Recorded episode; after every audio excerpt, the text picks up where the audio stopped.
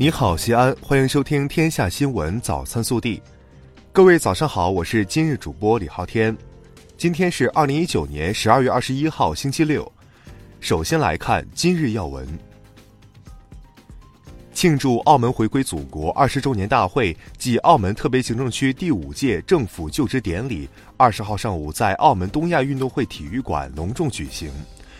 中共中央总书记、国家主席、中央军委主席习近平出席并发表重要讲话。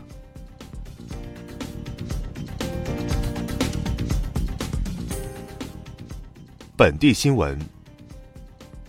省政府日前印发关于促进三岁以下婴幼儿照护服务发展的实施意见，要求坚持家庭为主、属地管理、政策引导、科学规范。普惠优先、分类指导的婴幼儿照护服务工作原则，支持符合条件的社会组织、企事业单位、个人多方参与，形成规范化、多层次、多样化的婴幼儿照护服务格局。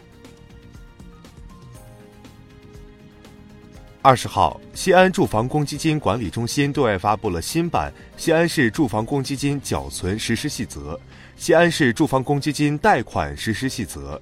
西安市住房公积金行政执法实施细则，三个新细则自二零二零年一月一号起施行。在公积金贷款方面，细则规定，贷款最长期限不得超过三十年；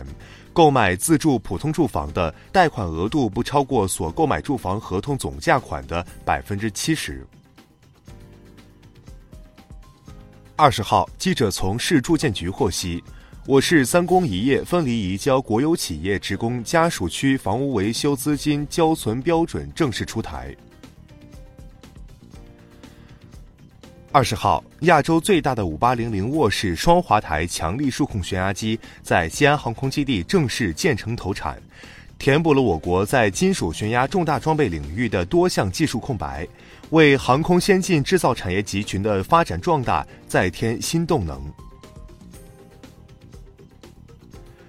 十九号，中国深圳综合开发研究院发布了第十一期中国金融中心指数，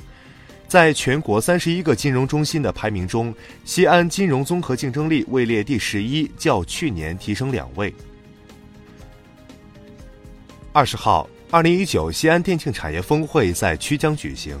多名电竞行业大咖云集西安，搭建中国电竞游戏产业高端对话平台、内容原创与技术交流平台、人才教育培养平台、融资创业平台，助力西安获得全国电竞行业标杆地位。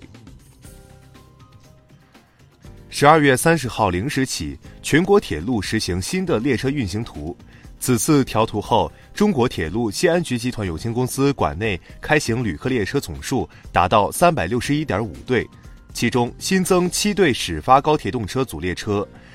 西安将首次开行至厦门、大同、连云港、安庆四个方向的高铁动车组列车。二十号二十三时起，自强东路全封闭施工，预计工期十七个月。为确保线路的正常运行。二十一号起，二路、二六二路、五二八路临时绕行环城北路。二十号，记者从市商务局获悉，截至目前，我市已完成存储冬春蔬菜二点二万吨的任务，保障双节市场流通，满足市民消费需求。十九号，西安市新城区韩森寨街道东方社区范大爷老年自助餐厅正式开放，老人可享补贴，一天三餐最多花十五元。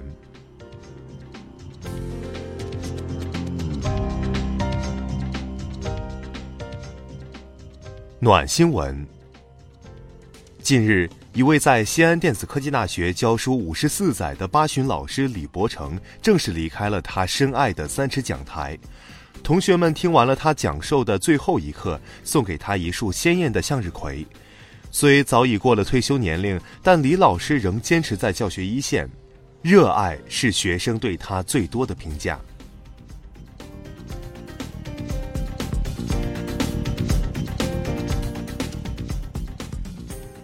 国内新闻。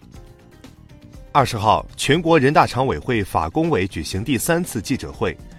全国人大常委会法工委发言人岳仲明表示，中国明年将制定个人信息保护法、数据安全法等。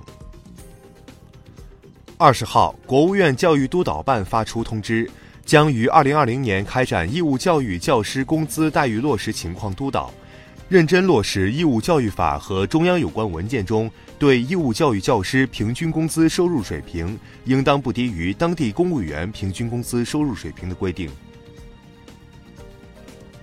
二十号上午，在从严惩处涉未成年人犯罪、加强未成年人司法保护发布会上，最高检第九检察厅厅长史卫忠表示，对一些涉嫌犯罪但是没有达到刑事责任年龄的未成年人，绝不能一放了之，必须依法予以一定的惩戒和矫治。国家语言资源监测与研究中心、商务印书馆等联合主办的汉语盘点二零一九揭晓仪式二十号在京举行。稳，我和我的祖国。难，贸易摩擦分别当选年度国内字、国内词、国际字、国际词。北京时间十二月二十号十一时二十二分，中国在太原卫星发射中心用长征四号乙运载火箭。以一箭九星的方式成功发射中巴地球资源卫星零四 A 星，赠埃塞俄比亚微小卫星以及天琴一号技术试验卫星等九颗卫星。二十号，渝昆高铁云南段正式开工建设，建成后，昆明至重庆和成都行程时间将由目前五至六小时压缩至两小时。来自中国国家铁路集团有限公司的最新统计显示，自十二月十二号铁路春运售票开启以来，截至十二月十九号，铁路部门已累计售出车票达一点零二亿张。今日起，二零二零年全国硕士研究生招生考试将举行，本次考试报考人数达到三百四十一万人，创历史新高。近日，江苏某学校一段跳绳的视频火遍海内外，百余名学生摇绳，一名学生在中间灵活的跳跃，外国网友纷纷感叹：“不是亲眼看到都不相信这是真的。”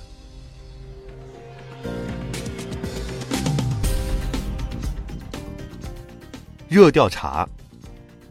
近日，《庆余年》在视频平台付费超前点播引热议。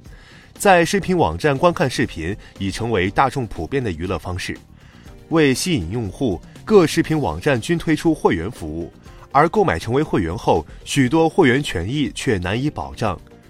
视频网站会员服务三大陷阱，你都遇到过哪个？更多精彩内容，请持续锁定我们的官方微信。明天不见不散。